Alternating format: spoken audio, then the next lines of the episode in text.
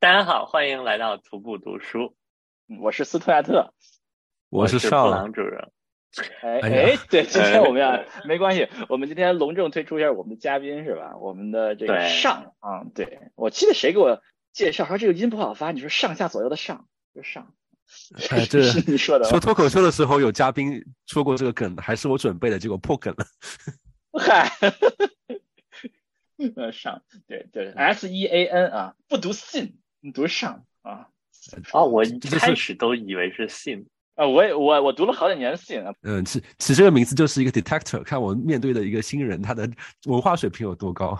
嗨，那我文化水平不太行啊。嗯，哎，今天是轮到了布朗主任啊，布朗主任啊，介绍一本书，叫什么来着？这本书叫《The Subtle Art of Not Giving a Fuck》。那今天为什么我们邀请上来呢？就是也是因为这是上也很喜欢的一本书，是吧？哦，上也很喜欢一本书啊，呃我们就先把这个标题解释一下。我我有有个生词儿啊，subtle，那个好像发音叫 sut subtle b b 不哎。呀，又没有哎呀，我们都四四一下四就抓住了我们没有文化的这个事实，subtle 啊，啊，啥意思这词儿？就是我我觉得中文有什么词呢？比如说玄玄妙、微小的那种玄妙这种意思，微妙。微妙的艺术啊微妙微妙，对，，give fuck，give fuck 这个词，这个可可以好理解，就是我就不管了，中文翻译成什么好？在乎不在乎？不在乎了，我就不在乎了啊！不在乎的微妙艺术啊，这这这理理解起来有点深啊！不在乎还有微妙吗？为啥？哎，说这本书啊，这本书我研究了一下，我没有看啊。我这个我去图书馆发现它被分在了 self help 的那个 那个专柜里面。就 self help 就是怎么着，自我帮助啊。我看了一下，发现它是个心灵鸡汤啊，这是一本。是是是，他那个我觉得就是刚才回回到那个标题嘛，他说那微不在乎的微妙嘛，我觉得他作为一本心灵鸡汤，或者说是作为一本成功学的书，最有趣的是在于它很多的章节都告诉你说，哎呀，放弃吧，不要了，不要不要在乎这种东西了。那不就是心灵鸡汤的这个传统吗？就是啊，我记我我记得这个读者体都是什么？你看墨西哥人他什么地方人？什么一个毯子放在沙滩上晒太阳是吧？门前一个毯子晒太阳啊。我觉得他那个跟普通的鸡汤不同的一点是在于，这也是还是那个微妙嘛，就是说它其实还是本身是一个非常积极的一个一个一本书，就是就是入世的啊，它很他是挺入世的一本书，就是哦他是跟你说这个不在乎，那个不在乎，但其实它的核心的点就是，就是比如说在乎这件事情，就是告诉你很多东西不在乎，那么你什么是在乎的，剩下那些东西就就超级在乎。我觉得，我觉得那个他这本书里面有一个观点，我觉得对我来说是醍醐灌顶的，就是基本上你想，你醒着的十六个小时之内，你一直在做选择，一直在在做事情，这件事情是逃不掉的。不论你说我我今天不工作，我在床上刷手机，那么刷手机这个事情也是你选择在做的事情，所以就表示你完全什么都不在乎，完全什么决定都不做，完全什么事情都不做是不可能的，就理论不可能出现这种情况。哦，那我那那我要不在乎什么呢？你不论怎么样都是在做事情，那么你的能够选择的余地就是不在乎什么事情，把什么事情放下，那么多出来的时间和精力就去在乎一些你觉得在乎的时候更爽的事情。哎，这个听上去非常的有意思啊，这观点不错啊。就是我们有很多的选择，我们有很多的欲望，我们有很多想满足的事情，我们选哪个呢？哎，怎么选呢？这书告诉我们应该怎么选呢？我觉得他可能大部分的还是跟你说，就是因为我觉得现代人啊，现代人大部分的情况并不是选择太少，而是而是选择太多。就是你想，你打开你个手机 app，比如说举举例子，我我今天就要刷手机，我打开手机，哎呀，你看一下你 app 有多少？这就是我觉得绝对是 app 的的数量大过于你你可以花的时间的数量。就我觉得大部分的人都是属于这个状态，所以他这本书大部分的时间告诉你啊，这个也不要在乎，那个不在乎。然后关于在乎，我记得呃，布朗布朗，我觉得你可以补充啊。但我觉得他在乎基本上就只只一一小点，比如说他就是说到你要找到在乎这个事情是通过做来获得的，先做一做，后来觉得哎这可能是我心之所向，然后慢慢的慢慢的变得越来越在乎这件事情。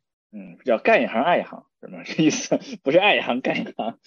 哎，有点这个意思，有点这个意思。就是这本书，我在我看来可以分两部分。就第一部分就是像上说的，我怎么样不要，对吧？这些东西我不要，这些东西我我不在乎。然后第二部分就是这些不要，你怎么建立自己的价值？哦哟，哦，现在不要，再要啊！前面三章就是来回说，啊，什么时候就是说说了一个你不要了，然后现在什么是后好，什么是好的？然后他后面五章就从五个方面啊，分别说了关于不同的价值，比如你怎么样对待你的责任。怎么样对待生活中的不确定性？怎么样对待失败？怎么样对待拒绝？怎么样对待你的这个必将消失的生命？哎呦，我哟，这太深了！我操，这心灵鸡汤要要面对死亡了！我操，这这这这不敢喝了，这年头做做做做心灵鸡汤也准成这样了，是吧？哎，这这书我我我刚才。简单的看了一下那个哎，那个 Kindle 上那个可以免费看的第一章的一部分，我觉得就也很深啊。第第一章也很拗口，我觉得这这第一句话前面那句话就很拗口。Wanting positive experience is a negative experience. Accepting negative experience is a positive experience. 这这就很拗口啊。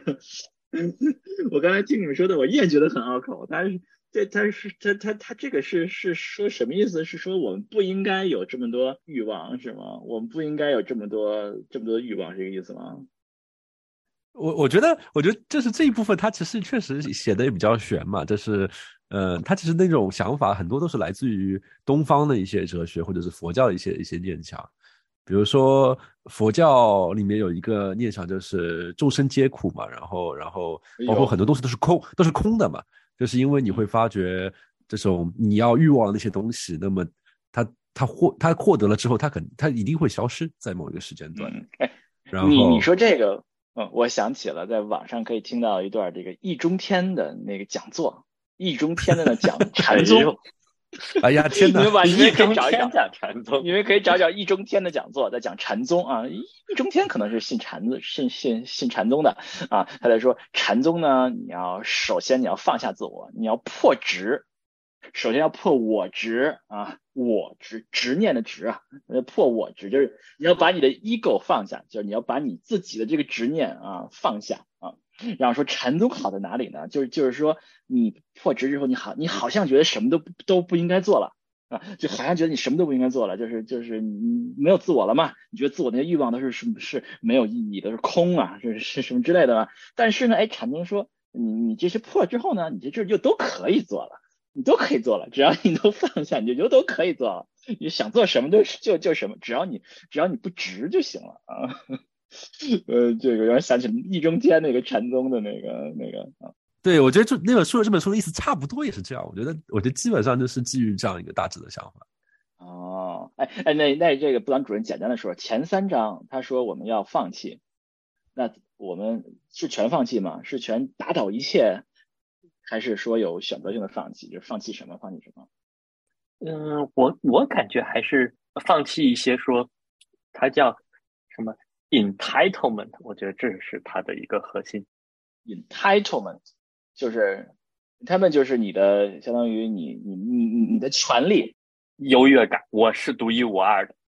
啊，就就啊，独一无二的啊！我就我想你他们呢，就就说那些，就是说啊，就是福利呢，咱们说都 entitlement，这差不多嘛，就是你 值得拥有嘛。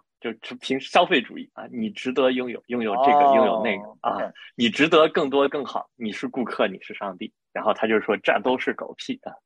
我觉得这他这一章写的方法也很有趣，就是就是我看这本书的时候，就这一章的时候，我就感觉自己被啪啪打脸，你知道吗？他先举个例子说，他他认识有个朋友，他那个特别自大嘛，就觉得我可我可厉害了，所以说他就是属于那种什么的，就是。但别人看他觉得自己是个创业家，但别人看到他就是在那边夸夸其谈的这样的一个人嘛。那你说很多人会就会自大，会觉得哎呀我可厉害了，我这你什么都应该拥有。然后那那我看这这部分的时候，我就啊这肯定不是我吧？就是哎这人是确实挺傻的。但是他马上话笔尖一转，就开始说，比如说有有很多人会觉得哎呀我真的是好不幸啊！你看你看我我比如说我家庭不幸福，或者说是我工作。就是我工作给我的那个那个项目这个问题那个问题我好不幸不幸啊，然后然后他就说这个其实本质上也是一种 entitlement，就是就是总之 entitlement 就是一种你觉得你很特殊，然后但是事实上，呃，用 还是回到禅宗的那个话吧，就是众生皆苦。就是禅宗不讲众生艰苦吧？啊，是吧？我哎呀，我无知了。禅宗不能讲，但是那个佛教一些其他的那个讲喜欢这样说，众众众生艰苦啊啊！我觉得，我觉得你要说到我们的社交媒体上看到有的人怎么样怎么样，其实真的是未必是他们真正的一面对吧？因为有些人他他的另外一面他是不能不能分享出来的吧？我知道有很多人生活中有很多的。很多的不幸，但是这些这些不幸都不能分享出来啊。他有点 against 那种，当你说自己特别不幸，然后你的问题解决不了的时候，这也是一种 entitlement，就是说你也不把自己当普通人。然后他为什么是？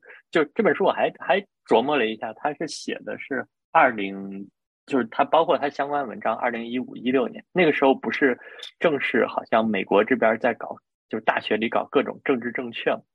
教授说一个啥啊？这个对我是一种 insult，这个怎么说？就反正就是让我感觉到很不舒服，我的 feeling 很不好。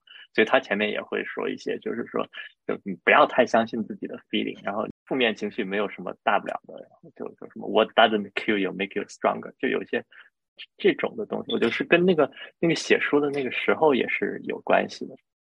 嗯，就是他想说的是。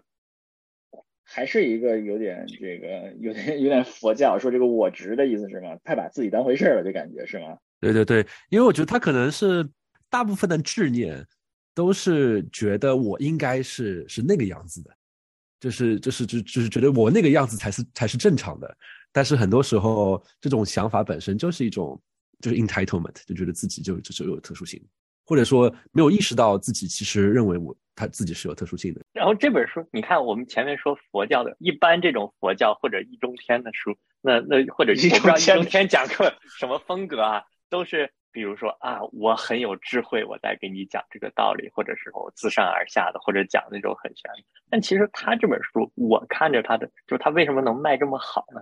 一方面，他前面是他他是一个博主啊，积累了很多的这种沟通的经验。另外一方面，我就觉得他这个风格，就我看的时候就觉得有点像这个一个三十多岁大哥跟你在一起啊喝酒吃串儿，然后边上就一边给你飙脏话，一边给你讲一些这种讲些段子，然后讲一些他这个道理也没有什么多正经啊，不是那种什么成功人士在给你忽悠你，对吧？只是大哥跟你讲的很朴实的，虽然他到最后。大哥突然文艺起来了，但是他他大哥的感觉 了是吗？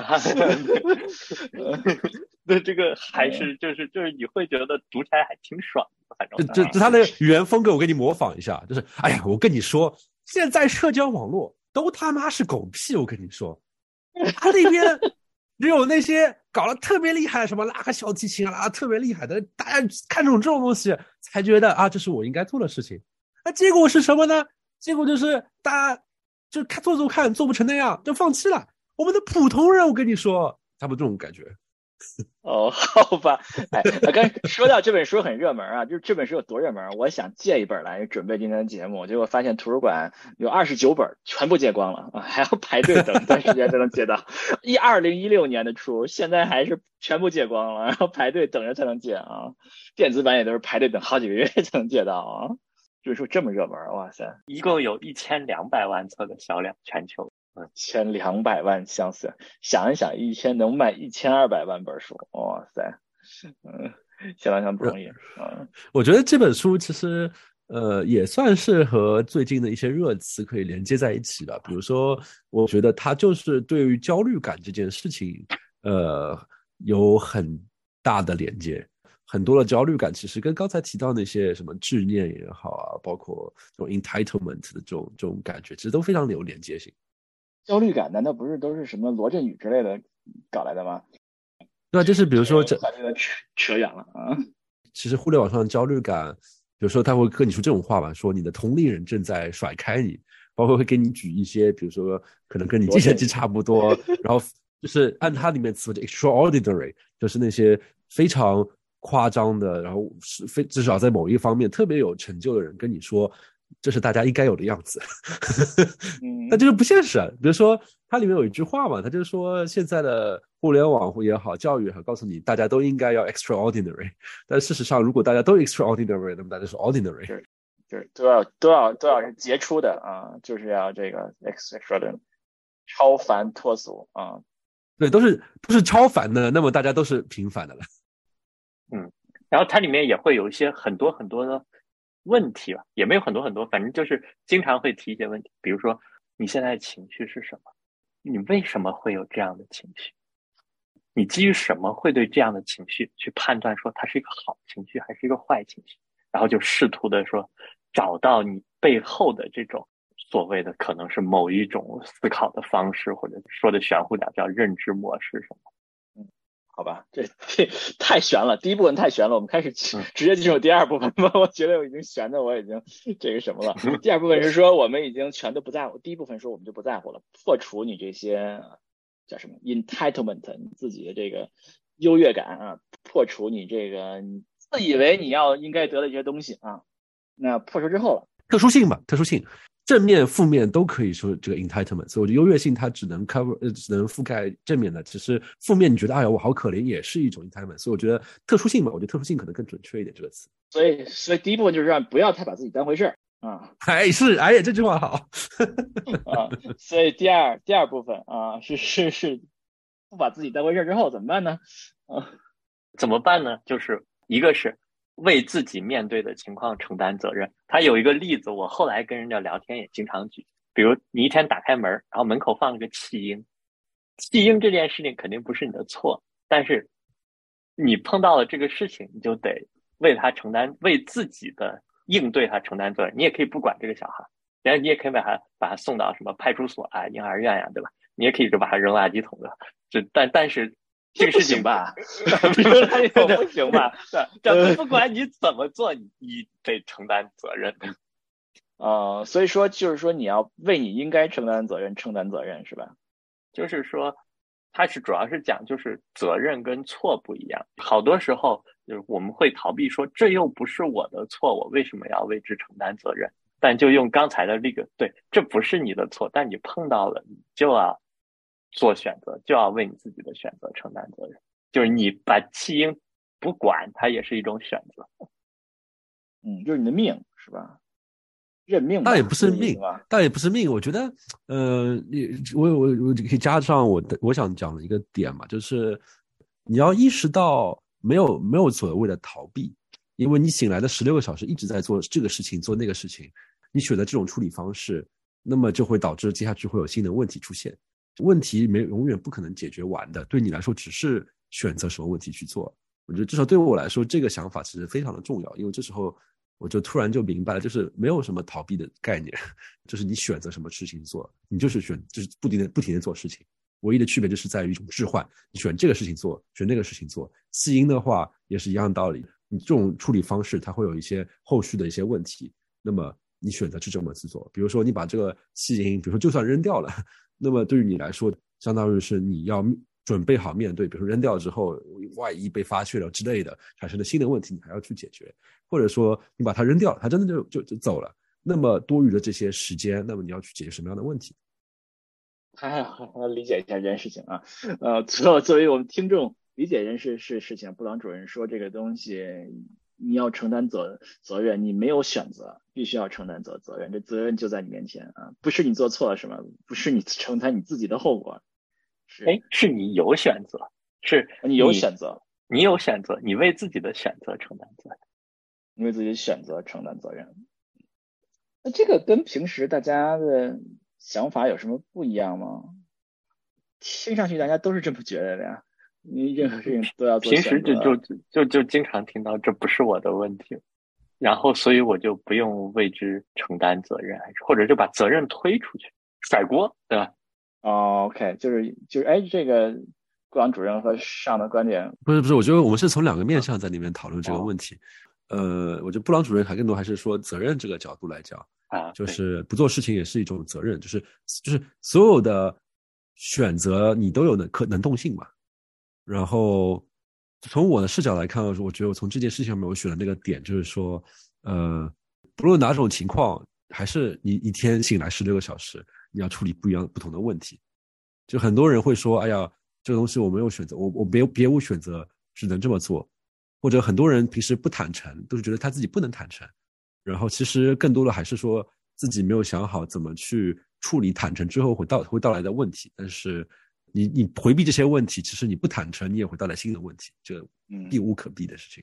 哎，我觉得上和这个布朗主任说了两个不同的观点，我觉得都很好，我觉得都很好啊，角度都很好。上说这更从这个。人生的角度来讲，说认为我们没有逃避的余地，是吧？世界之大，我们没有什么可逃避的余地啊。布朗主任的角度是说，我们我们要更更加积极的面对每件事情，是吧？更多的嗯，更加积极去去面对这件事。当然，可能结论是差不多的哈，从不同的角度来看这个问题，嗯，就是成年人为自己的选择承担责任，有点这种感觉。嗯，所以，所以，所以第一部分是责任啊，责任就是告诉我们要没得逃，要承担，要勇敢承担，要积极承担啊。然后，我觉得跟之前三章的一个联系，就是在于你之前把所有东西都放下了之后，其实对你来说没有什么好坏，没有太多好坏的，一定要选这个不不要选那个的那个区别，因为大家都放下了嘛，其实选这个选那个都可以。那不行吧？我不能把婴儿扔到 扔到垃圾桶里吧？我觉得还是不行吧。这个这个我觉得看你自己了。比如说，你会觉得如果我的本心就是一个我是一个从社会视角来看是一个烂人，或者说是呃，比如说或者或者比如说比如说举个例子吧，比如说他变成了个电车问题，如果我把这个婴儿接收了之后，我会因为某些情况会导致其他人，比如说受到很大的痛苦，那那这个也说不定嘛。所以不同的人的价值系统什么都都都不一样。哦，这又升华成电车问题了。哇塞，怎么怎么把一个弃婴问题升华为电车问题？这个。但是但是，比如说回到那个责任的观点嘛，就是比如说你真的把弃婴扔水沟里面了，那么你要你要，就是就是那么对于你来说，你就选择了去面对，比如说社会会谴责你，会惩罚你，带来这些问题，或者说你的内心会良良心不安这些问题，这是这是这是这是选择会带来的一些你额外需要处理的那些问题。当然，我们并不鼓励把基因扔水沟，书上 也没有。我们要谴责，好吧？我要谴责那些做这样的事情的人。不鼓励是什么意思？啊，责任，嗯，责任。那第二个就是不确定啊，大概意思就是说，经常要问一问自己是不是可能是错了，或者是呃，有什么能改变自己的想法。但这个我在别的书里也也经常读到，不是有本书叫什么《Think Again》，就是也是就整个书都是在讲讲这个。呃，但他讲的有一个点，我觉得比较有意思，就是说一个东西啊，当它更威胁到你自己的这种身份认同的时候，你就更愿意去逃避它。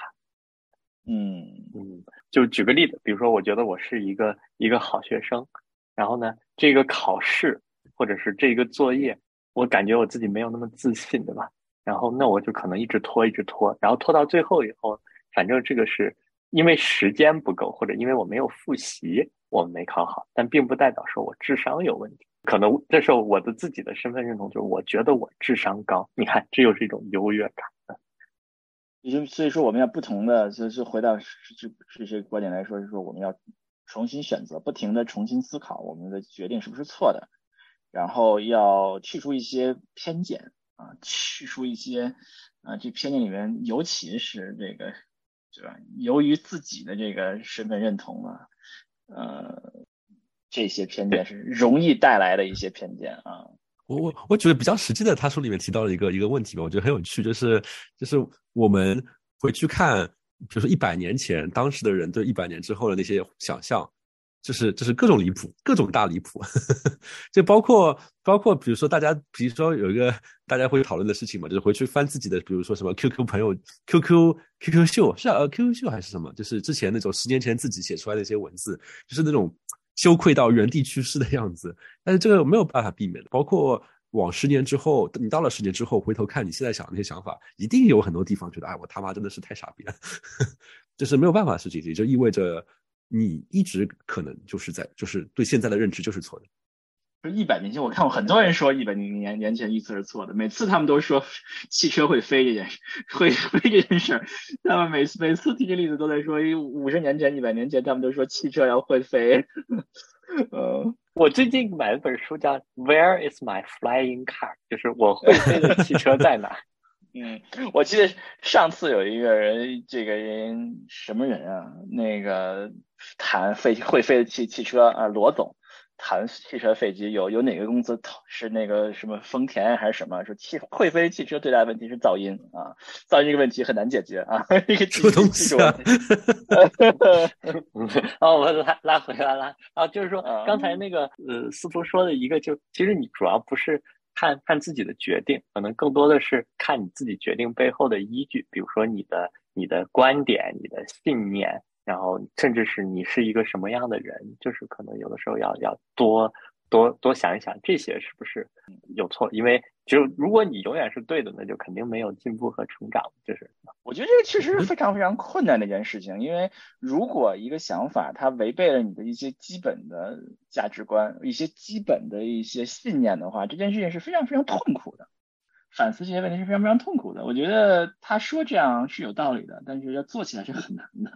嗯，哎，很难。这就就跟我我我现在。我在国内很少开车，就是因为我觉得，就我的基本的信念里没有那种什么乱变道呀啥的，就就非常。这 是什么东西啊？我还在扯的有点太远了吧？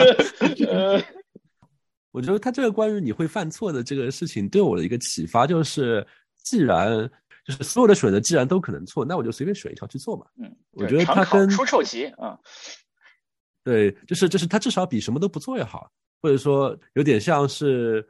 嗯，Steve Jobs 他们他他那个著名的斯坦福演讲嘛，他就说你做的这些事情，就是慢慢的往回看的时候，你会发觉 dots dots connecting each other。他们这些你会之前做的事情，他们其实是对于后面的人来，后面的自己来说，都是慢慢会显示他们的价值。但是在你那个现在这个时间点的话，既然不论你再怎么好好的准备，再怎么好好的思考。你现在做的十件事情，可能就是十年之后看起来五件都是会错的，或者更多的事情是错的，那就没有什么好怕的嘛，就做吧，反正就逃避不了，总会会这么多的会是错的。对，上和布兰主任又看同同样的一张书，又又这个关注了非常不同的两个观点啊。哎，上这个就是这这哎，上这个就引到下一章了，就是说他下一章就是讲失败和犯错误。哎呦，失败和犯错误哦，哎呀，这个。这个我要听一听，失败和犯错误。我我跟上的观点就一直就是不要怕犯错，不要怕失败。犯错。你看主流心灵鸡汤就是你不能失败的，赢在起跑线上。我一开始每一步每一步都要走对，就跟走那个什么鱿鱼游戏那个玻璃桥一样。主流主流心灵鸡汤就是一个人失败了三次终于成功了嘛？主流的心灵鸡汤嘛，不要怕失败，失败是成功之母。对啊，就是你看，主流心灵鸡汤是失败是成功之母，失败之所以有用，是因为它会导致成功，对吧？对的，嗯，这个这个呢，我我这个就是失败的作用就在他自己，跟成功没有关系，就是你失在这个失败的过程中有 learn something 的，或就是或者失败没有打倒你，你本来就会变得更厉害，而不在于说，那比如说刻苦努力。就能有收获。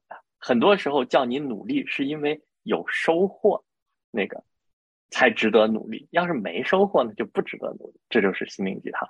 但是，其实我觉得更好的一个思路就是，努力的这个过程它本身就是收获。我在想，就是谁谁引用乔丹说的一句话，是不是乔丹说的？我我也不知道啊。说当你付出百分之一百二十的努力的时候，胜负已经不重要了。包括有一句话，其实现在大家越来越开始反思这句话嘛，叫做“吃得苦中苦，方为人上人”嘛。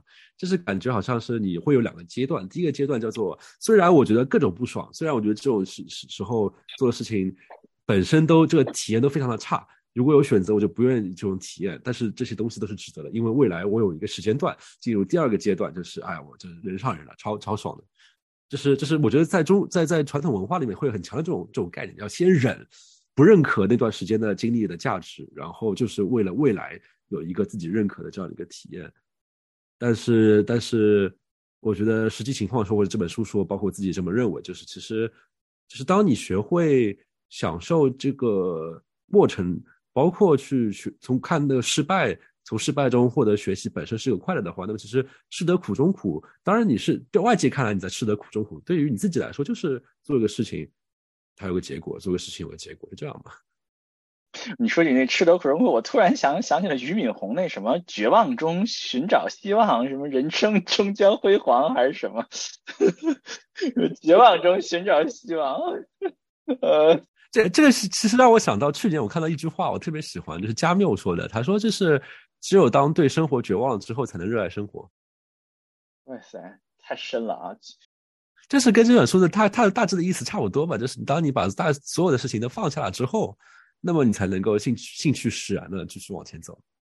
所以，我们就是说，我们我我们如果看了这个书以后，我没有看啊，看完书，我们的达到一个状态，就是我们要平静的接受失败，我们要坦然接受失败，大概这样感觉。或者或者会意识到，就是做一件事情，成功和失败出现了之后，对于你来说其实没什么太大区别，就是就是你永远一直是在处在来了一个问题解决问题。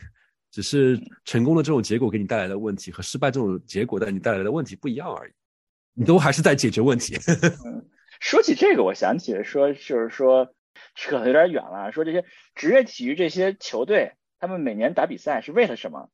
啊，有有的人说是为了争夺冠军，但是这这这不可能，因为。比如说一个联盟 NBA 三十三十支球队是吧？一个什么英超二十支球队，那么绝大多数球队是不可能争夺冠军的啊！并且 NBA 历史七八七七十年有有有一半的球队都从来没有得过冠军，那就是说他们这些球队从来没有争过冠军，那他们就在在那打干什么呢？呃，打的目的就是在那打，并不是真的冠军啊！所以我觉得我觉得这个说法也很有道理，就是说如果你是一个职业球员是吧？你可能。这这这这这就是个工作，这就这就是你的生命的一部分啊！你不用把赢比赛看得那么的重要，或者赢冠军看看得那么的重要。也就是说，这就是一这这就是你生活的一部分。哎，这就回到乔丹了啊！乔丹说输赢没关系，只要你努力就行啊。对，包括我跟周围有做竞技体育的朋友聊过这个问题嘛，他就说竞技体育至少要持续做下去的人一定会。对于输赢这件事情看的跟我们这些观众不太一样，就对他们来说，就是输赢真的太常见了。就是我觉得竞技体育嘛，就是一直在被打脸嘛，就是 一直在被打脸，就是各种各种啊，就包括包括你如果说是直接直接进对抗性的，那么那么每一场比赛都是在在输在赢，那太输了太多太多了。那么对于你来说，长期的把这件事情做下去，那就必须要。把自己的心态摆到说，我我做这件事情就是因为我享受做这件事情。嗯，哎，这让我想到，你说这种股神专业的投资者是不是也是这样？赚钱不重要。嗯，我我我觉得很多专业的股神就是赚钱不重要，关键是我要收益比你高啊，很不健康的专业啊，很不健康的这个想法啊。嗯，啊，刚刚就说到哪个失败，面对失败。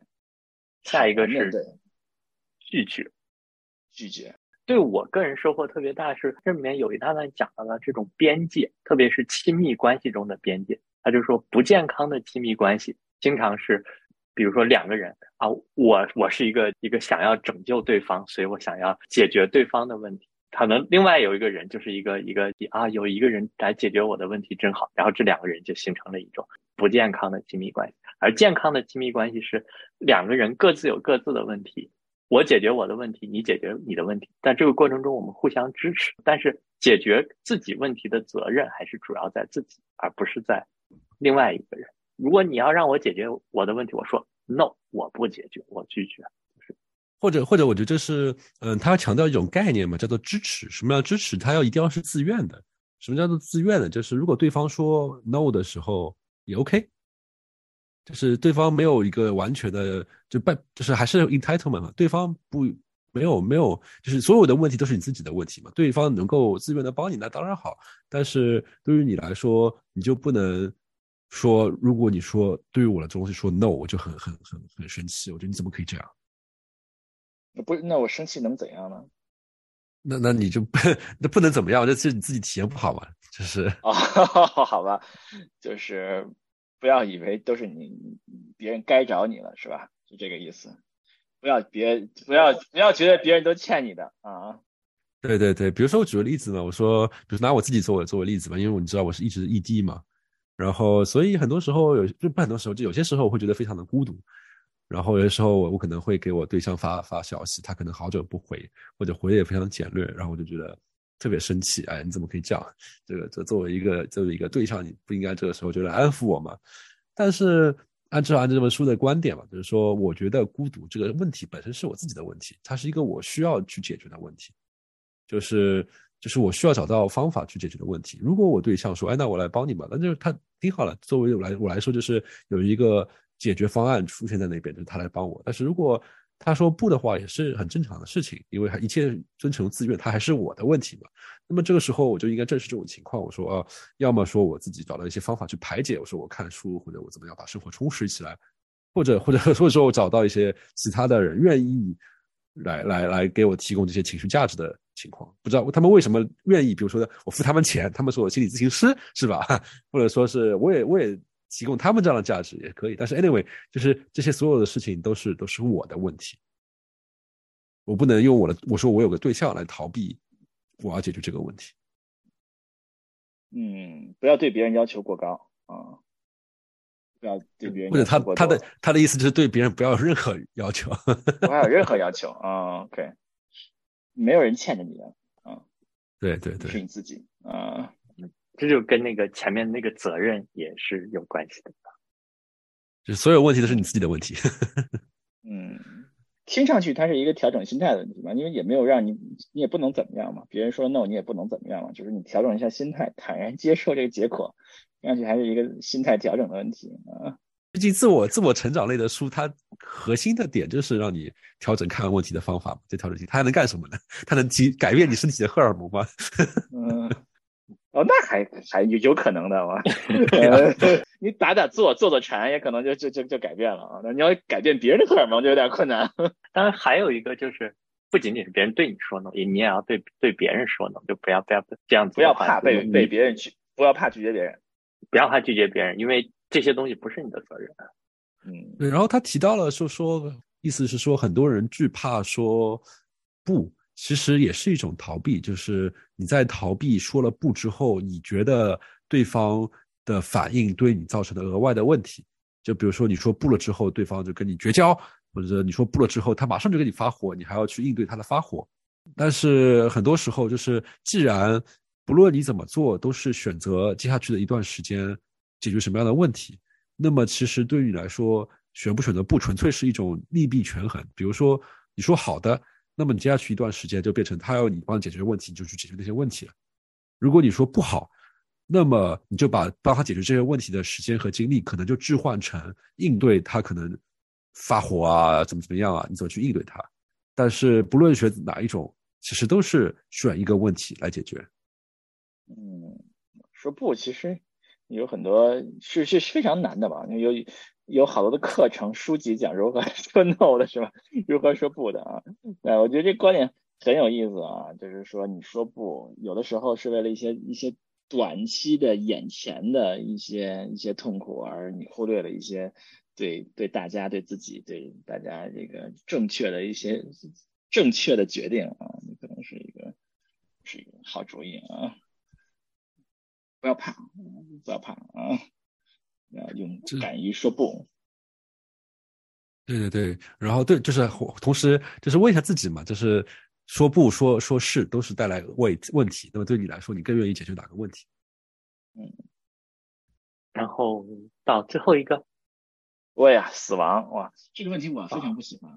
我我从小就怕死。我在我记得我大概从八九岁的时候，我就看着这个窗帘，我就。哎呀，从小就怕死啊！你们怕死吗？那我也是从小啊，你也从小就怕死啊？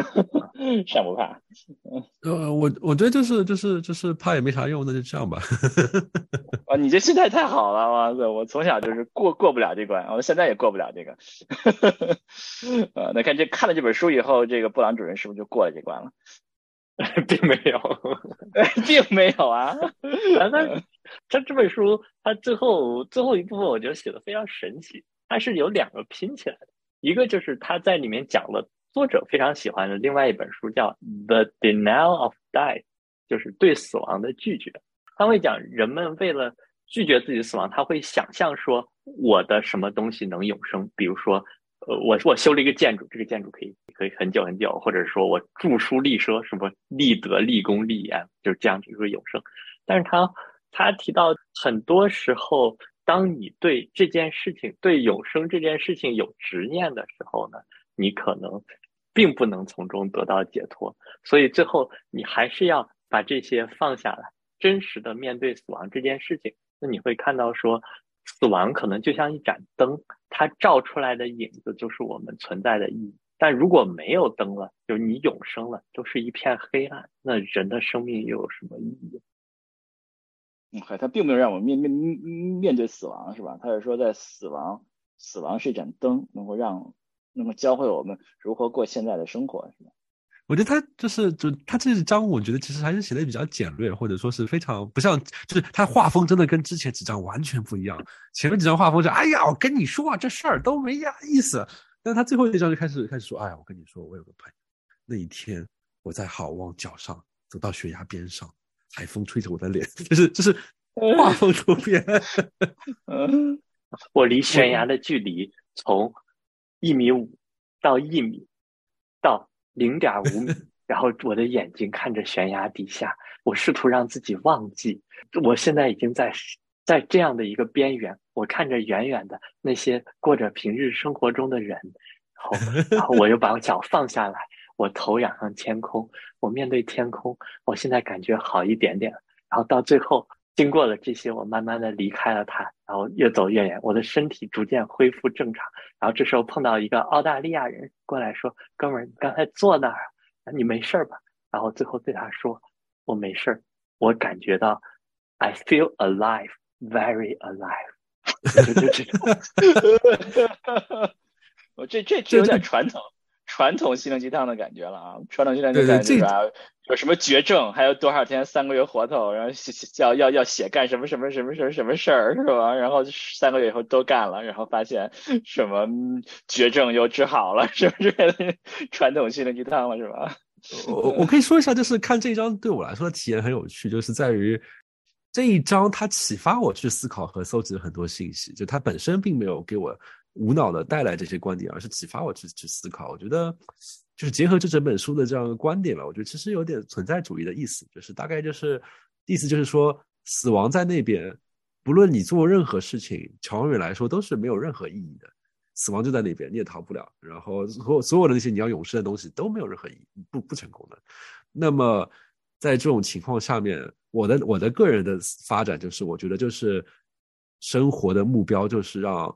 每个时刻，你你你获得你你你你开心。既然你每个时刻都在做事情，既然你每个时刻都在解决不一样的问题，不论你做什么样的选择，那么我平时指导我生活的方向就是我我一直选择那个让我们开心的一个一个东西。嗯，然后顶多是说可能有些长期的规划，就是我现在选择一个呃。短期开心的东西会不会接下去会让我很不开心？比如说，我主我现在我现在思考这件事情，我就自己有个思想实验，叫做毅力镜测试，就是什么东西？就是毅力毅力镜测试。毅力毅力镜是一个呃，国内还蛮有名气的一个一个呃，喜欢做采访的一个一个一个主持人吧。然后他大家之所以觉得这个人特别红，就是因为他老是会问一些非常刁钻刻薄的问题。比如说，我举个例子嘛，我就是毅力测试的设计是这样，就是假使你在路上突然你觉得你自己很开心，那既然生死亡死亡在那边，生活没有意义嘛，那就说我要追求开心，那我就哎我在追求开心，我今天在那边，比如说刷刷短视频啊之类的东西。但是哎，你突然路上撞到毅力镜了，他开始对你问你的问题，他说你开心吗？你刷短视频很开心？那你觉得你这样做下去，五年之后会开心吗？你之前觉得不如你的那个人，然后升官发财，走向人生巅峰，你在那边刷短开短视频，你还在开心吗？或者说你怎么样怎么样怎么样？悬崖更像鬼故事。对，就是就是我觉得就是如果你不论做出什么样的选，做什么样的一个策略，选择自己解决什么样的问题。就是如果你能够使得自己一直开心，并且能够通过这个我说我所谓的毅力性测试的话，那我觉得就是一个挺好的一个状态。我想起刚才这个布朗主任刚才说，啊，我们很多人就是做很多事儿要要给自己一个幻觉，认为我自己是不会死的。我记得我看过一本书，专门写死亡历史的一本书，我看的时候有点有点奇葩啊。他说我们之所以很多人认为他们不怕死，是因为他们我们多数人都都有一种想法，认为死亡不会发生，不会死啊。我所以如果说。对的话，其实是其实让死亡做一盏灯，其实对很多人来说，可能对上这这些人来说认为是比较容易的啊。对很多人来说，让死亡做一盏灯是一件非常困难的事事事情，因为他们我们大家都不愿意想这件事情，都不愿意想死亡这件事情，根本啊。对我我我那时候关于这这一件事情，我正好在看那一章的时候，我觉得那个实在是有点展开，我觉得可能超过这本书想表达的观点啊。就当时，嗯。当时我后来又既然提到死亡，我就回去看斯坦那个 Steve Jobs 在斯坦福那个演讲，因为对他来说，他最后那个故事也是关于死亡嘛。他他会说，他觉得死亡是一个很好的礼物。然后他说，他那个很著著名的话嘛，就说你要你要每天当做最后一天去去活嘛。当时我觉得，哎，这是这是他妈在装逼。你就会发觉，就是你不理解，你会觉得很多人说啊，死亡可好了，就是你觉得这帮人一定是在那边，只是在那边逃避问题，没有想明白。但是。那一天看这章的时候，我突然就想明白了这个问题，或者它到底什么意思。我是这么一个一个过程，就是，呃，我先是，我先是开，我最近有一个习惯，就是说每天我会早上会计划我今天要做些什么事情。然后当我有这个习惯之后，我就突然意识到了一个问题，就是我今天的时间就这么点。比如说我有十件事情要做，比如说我又要工作努力，又要。比如说健身，身体要好，我要我要股票跌了，那我要把股票搞搞好，我要投资理财弄得很好，或者说我要有有爱好，我怎么样怎么样，我这就我都都是我志业很多吧。然后，当我意识到我一天的时间就那么点，去掉吃饭，去掉或者哪些事情之后，最后剩下来可能就是三四个小时，或者可以随便安排的时候，那我觉得我就还志业个屁啊！就是就是就是就是这十件事情，十个我想要的东西根本不可能都获得，那我就就选两件事情就得了，其他八件事情真的就忘了它吧，放下吧。然后我我是这样一个思路吧。但是呃，回到死亡这件事情吧，就是那天我就突然在想，哎，这个我们在做过思想实验，就是那天我正好看到一个苍蝇从我眼前飞过嘛，就说，哎，假使有一个浮游，浮游大家知道吧，就是只有一天的寿命。那么假设他他跟我一样有智慧，那他每天早上也在安排他一天干什么。那么对他来说，安排一天干什么，做这些取舍，不就是在安排一生在那边做什么事情吗？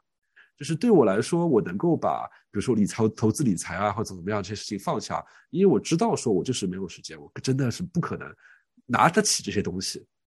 那么对于浮游来说，他的一生就是一天的时间，所以对他来说，他就知道他自己一生当中就是拿不起一些东西，就是他做了已经做了取舍，那些取舍的东西就根本想也不用去想它。那么。回到人这样的一个情况，那么对于我们来说，可能寿命预计七八十年吧。那么其实也是一瞬嘛，就是对于这个不不是你什么参照物什么，对于什么地球啊什么之类的，也是也是一瞬的时间。包括你做的事情，你可能一生之中想要做很多事情，比如说我要升官发财，然后我我要是其实升官和发财就是两件事情啊。你 要我要升官分财发财，我要迎娶白富美，我要怎么样？但是当你意识到一生有限。比如说有些事情，比如说升官，可能就是一个需要二十年的时间能要做成的事情。那么你一生当中可能只能够负担得起几件这样的事情，负担不了太多其他的那些事情的时候，因为你知道时间是生命是有限的，知道死亡的那边就可以帮助你，就是彻底放下一些其他的东西。嗯，刚拿出来这本书，我还没看，它叫《Four Thousand Weeks》。它虽然好像封面上写的是什么 time management 这样时间管理，但我觉得它的主题应该是跟上说的差不多。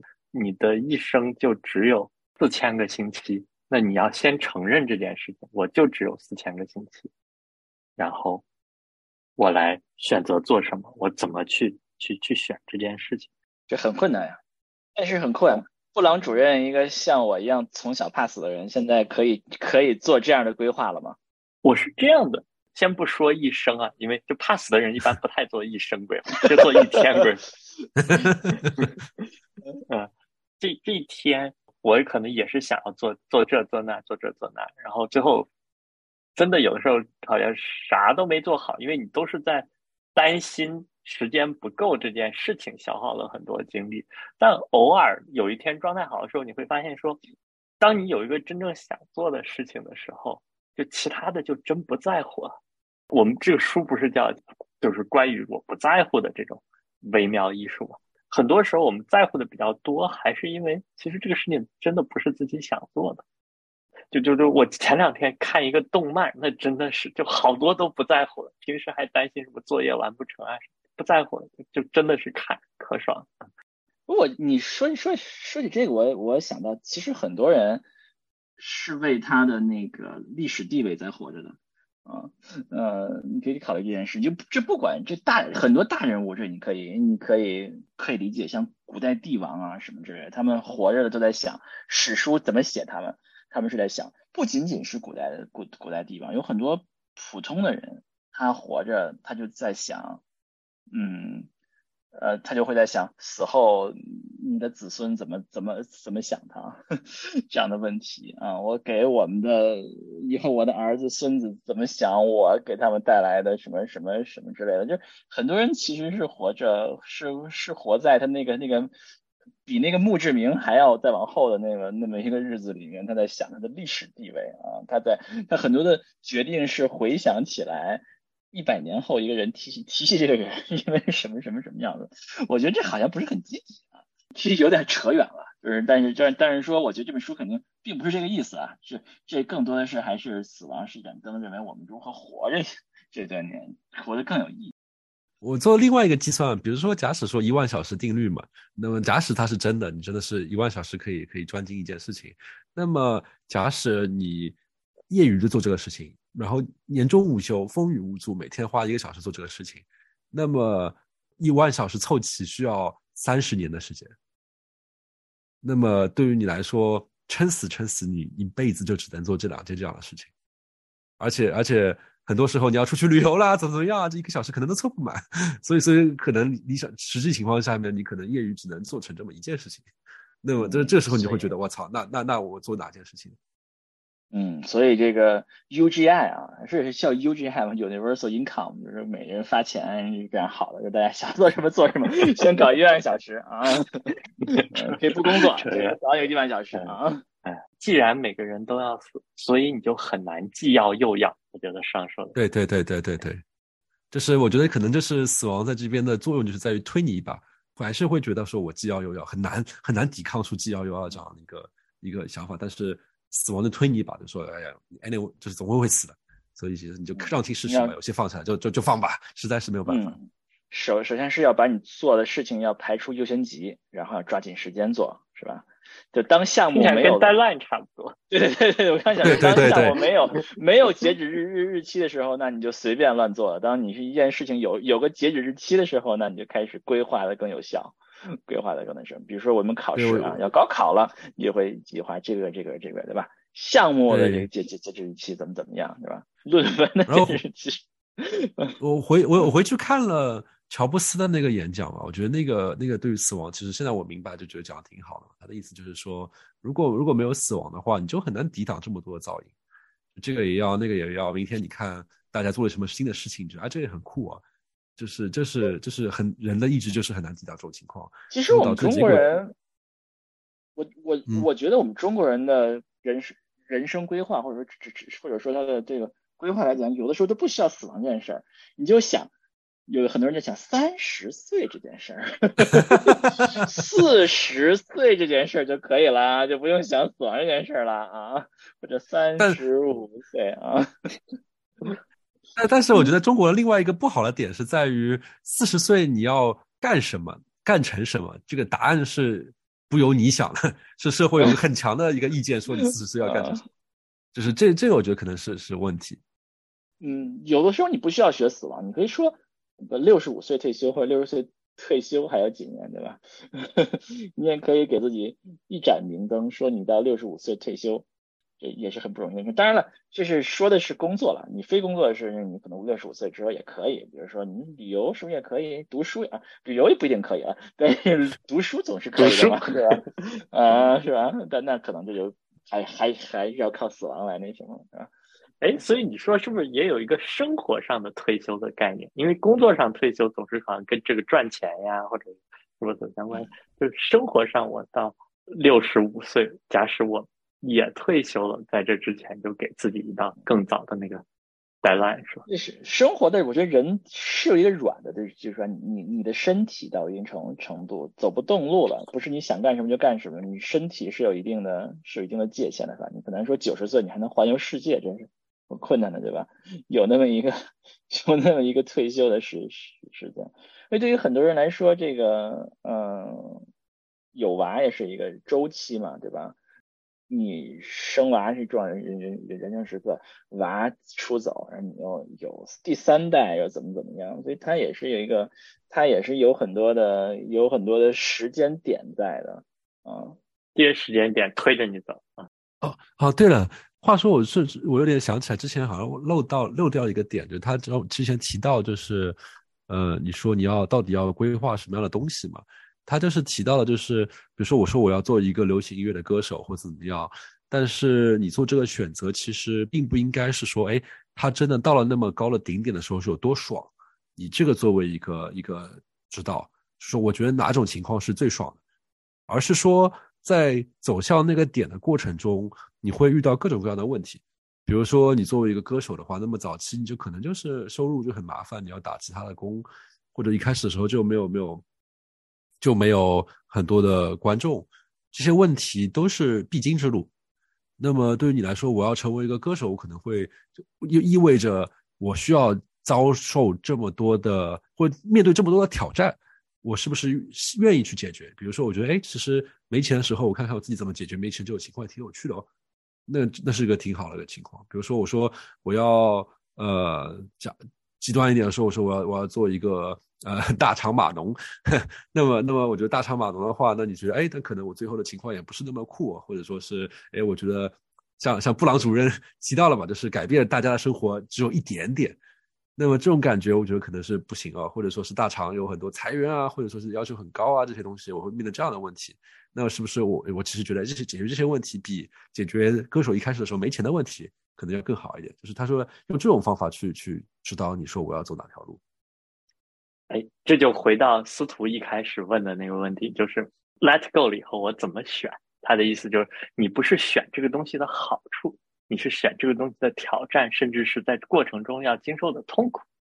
不是痛苦当然痛苦，痛苦小的。选选你你愿意接受的痛苦，就是我愿意吃个苦，我就我就干这行啊。因为你会发，他是那句话，吃就是我现在的理论，就吃得苦中苦，方为人上人嘛。我会觉得就是在那种定义下，成为人上人的人，其实他吃的苦的时候，他不觉得是苦。就只有你享受那些，不是不享受痛苦了，你能接受那些痛苦的人，才能承。才能承受得了那种那种那种痛苦，才能成功，是吗？所以说，那我们就是他人的砒霜，然后我自己就是蜜糖，然后我就感觉对。就比如说，比如说举个例子，我说我现在业余在做脱口秀嘛，就是有一个问，有个朋友，有朋友就很很有趣，他有天在问我说，嗯，不是不是冒犯你，但是但是但是，万一你说了一个笑话，观众没笑，那怎么办？是不是特别难受？然后我就觉得很莫名其妙，你知道吗？当时我反应就是莫名其妙，就是，就对我来说，就是就是就是冷场，这个太常见了。就是对我来说，哎，这个哦，就对我来说是哦哦，原来这个这个有有问题啊。那那那我之前我那我之前我不知道这个稿子我还怎么改，那现在我知道了哦，这个地方还是有问题可以改。那我觉得啊，挺好的，帮我指明了一条方向嘛。然后就是一种，你能好，布朗说了，你能好。哎呀，这是这布朗说了，就是比就是比比之砒霜无之蜜糖嘛。你能好，你能红。厉害，但是可能厉害，可能我做其他其他的事情，比如说，呃，举个例子，比如说有很多有有一些朋友喜欢蹦迪嘛，但比如说对我来说，蹦迪就是个非常折磨的事情。就是我觉得这蹦的时候，我就开始会想问题是啊，我是谁？我在哪里？我在这里干什么？那就是就是就是彼之蜜糖，吾之砒霜嘛。就是回到刚才那个问题，就是既然所有的挑战都逃不掉，不论你做什么样的选择，那么其实就是要找到这样一这样一个挑战是无之蜜糖，彼之砒霜。嗯，对，这个心灵鸡汤扣到了这个这个这个地方非常的厉害啊！你选择什么道路，选择你能承受的那个，你能享受它的痛苦，不享受它的痛苦，承受它的痛苦的。嗯，比比如说我举个例子，比如说我觉得司徒你是一个学者型的人嘛，就是我觉得你很多时候可能会去看论文呐，或者怎么样啊。那么作为旁人来看，有很多人会觉得，哎哇哇天哪，这个论文这么长这么枯燥，你怎么看得下去啊？但但我觉得对你来说可能是乐在乐在其中的一种事情。嗯，我觉得我觉得很道理。我我前段时间我我我还在想，那那些搞文科的学者，天天的工作就就是就是看书，那些人是不是就很爽啊？我还在想这个问题。呃，嗯，是是，然后然后对于我来说，或者死回到那死亡那个问题嘛，就是基本上就是在有限的时间内去选择那个让你最爽的一件事情。就是当然最爽最爽这个东西其实是很复杂的，就是我刚才提到的毅力镜测试嘛。哎，不是，是就是。最接受痛苦吗？怎么样？最爽的了？那这爽就是说你在别人看来那个痛苦的时候，你觉得就是一边痛一边爽，嗯，痛并快乐着。嗯嗯，那布朗主任回来，布朗主任说，现在现在对于死亡的看法有改变吗？看了这本书。嗯，我觉得好像是随着自己年龄变大，能稍微改变一点。啊，因为我第一次看这本书已经三年前了，真的三年以后重看那个感觉就就，因为我之前有段时间我一直回避重看这本书啊，就是属于，我觉得就像那个，因为可能它是启发我，比如说去去在生活中做一些很大改变，所以我可能把自己的一些价值啊等等的会建立在这本书，可能我害怕再重新看它的时候。哎呀，嗯。这这这摧毁了价值观是吗？对对对，然后发现这最近看完还觉得说，哎呀，感觉这几年还是还是学到了一点东西，然后就是。特别是看他后面那些章节引用的，就比如说他第四章引用的是个一个失踪的日本战士啊，然后第五章有没有引用什么 William James 啊？好像自己在别的地方都听说过，就没有当初的那种陌生感，就感觉跟大哥更亲近一些，没有像以前那样 仰视大哥，觉得大哥说的都对啊啊，嗯啊，这还还不错，嗯，好吧，啊，所以上决定有重大的职业改变吗？嗯，我觉得还好。我觉得，我觉得对我来说，科技行业还是一个，至少对我来说，就选择做什么事情最爽嘛。它现在还是一个最爽的一件事情。嗯，然后对于我来说的区别就是，呃，一，我觉得负面情绪和焦虑会少了很多。就比如说举个例子吧，比如说你投资理财这件事情，哎呀，股票去年这这整个全世界吧，股票大跌吧，那那我觉得就是。呃，所有人都会慌嘛。那对我来说就是，呃，我要不要选择解，就是学会投资理财，面对这个问题，这件这个这件事情来花我的精力？那我觉得时间有限，哎呀，这个我们就这降低优先级吧。我精力还是要放在我有限的几件事情上面。那么就跌就跌吧。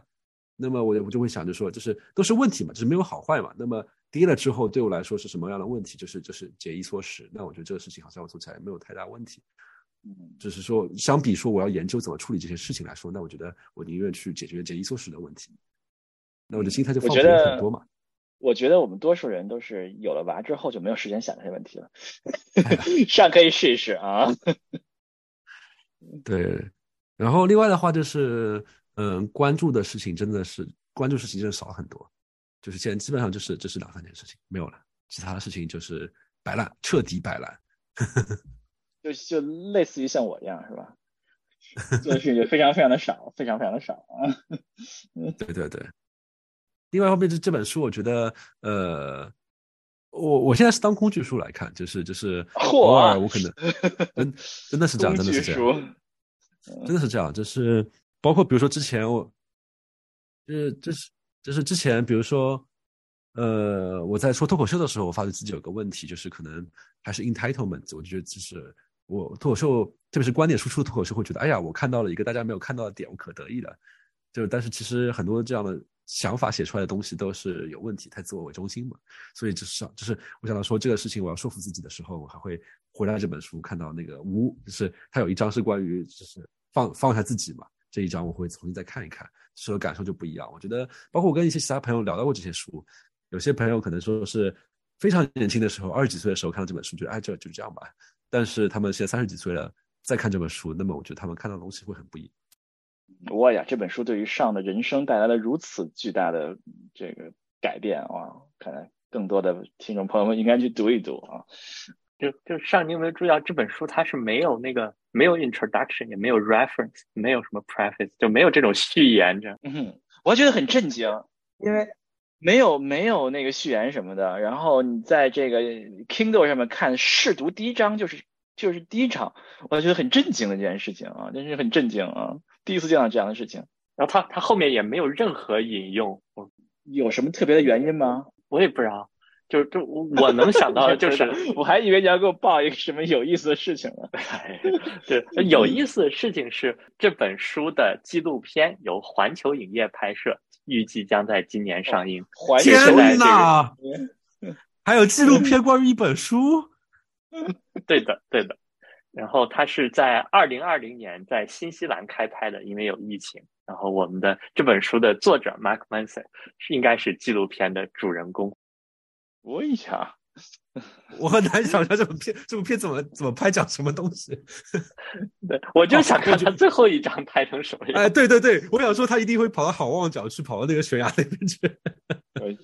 这本书是有多热门，都拍成了纪录片。哇塞，好了，这个这这翻译成中文过吗？这本书翻译了，就叫什么什么重塑幸福还是什么的？啊，这本书啊，这个标题真的差了好远。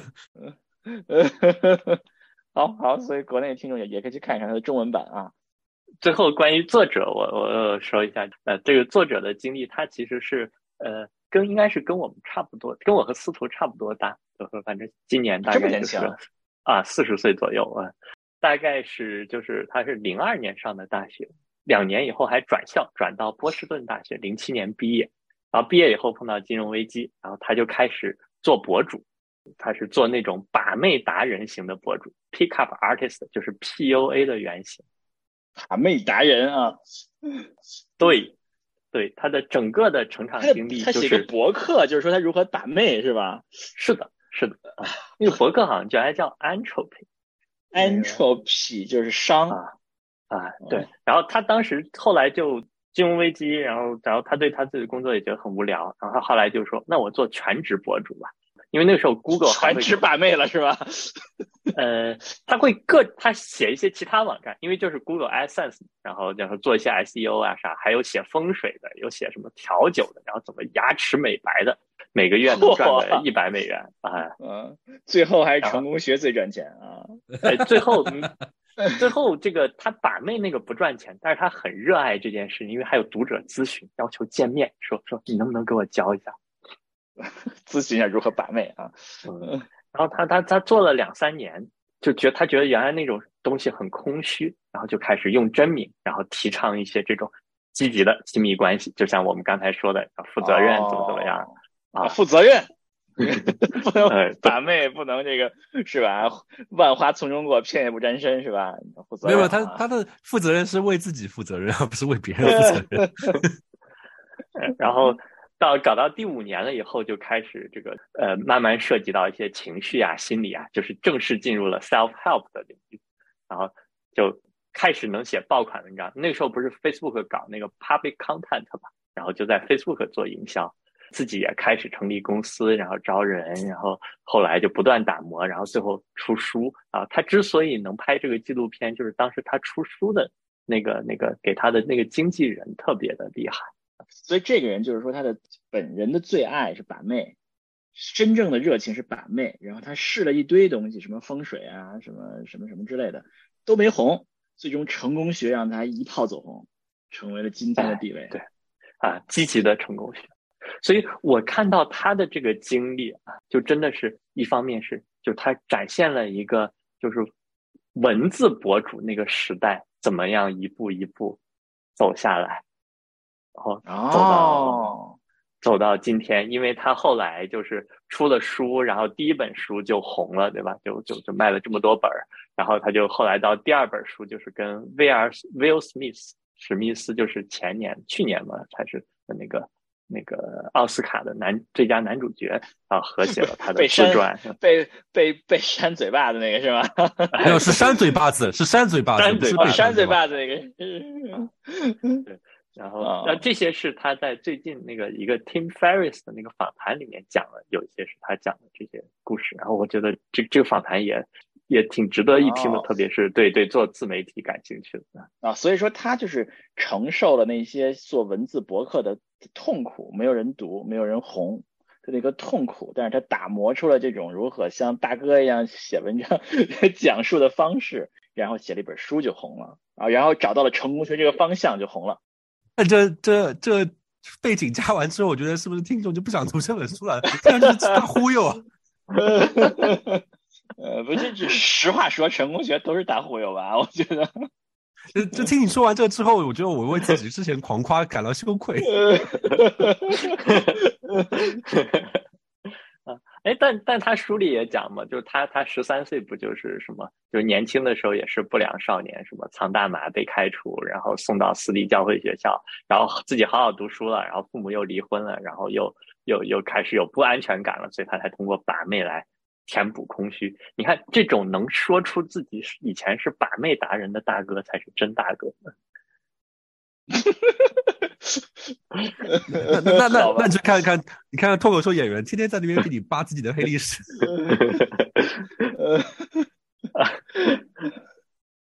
好吧，好吧，啊，这个八卦非常的好，非常的好，大家是不是是不是更爱看这本书？要看一看这个是吧？把妹达人，当年的不良少年，后来的把妹达人，后来的网红，后来跟嗯。扇嘴巴子的人，这个和写书的这个人啊的这个成功学，给两位啊布朗主任和上指指点亮生命中明灯的这本书。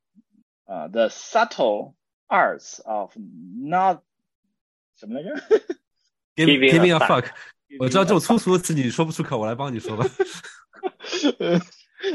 好，好，那就好怎么样？感谢收听我们节目啊！喜欢我们节目哎，感谢上今天来做客。哦，对对对对对，嗯感谢我们的嘉宾上来到我们节节目，哇，今天节目应该是我们有史以来最长的啊，哎呀，这 也来给我们带来了精彩的内容啊，给我们高屋建瓴，给我们这个这个升华，这个氛围就都不一样了，是吧？啊，哇塞，整个娓娓道来啊，好，还有我们的这个新晋的脱口秀明星上。啊，上将来红了，然后回头他的粉丝也会来回听这个节目。哎呀，真的真的，哎，我们 我们我我我们要把这个放在题目上，题目上，然后上放在题目上啊啊好，如果我红的话，应该会换个艺名吧，因为我觉得上实在太普通了。信，这叫信了。好，好，所以感谢收听我们节目。如果喜欢喜喜欢我们节目，请这个再给我们点赞啊，给我们订阅，点赞并且在可以哎对，可以在呃可以留言的地方给我们留言。好，那我们就后会有期。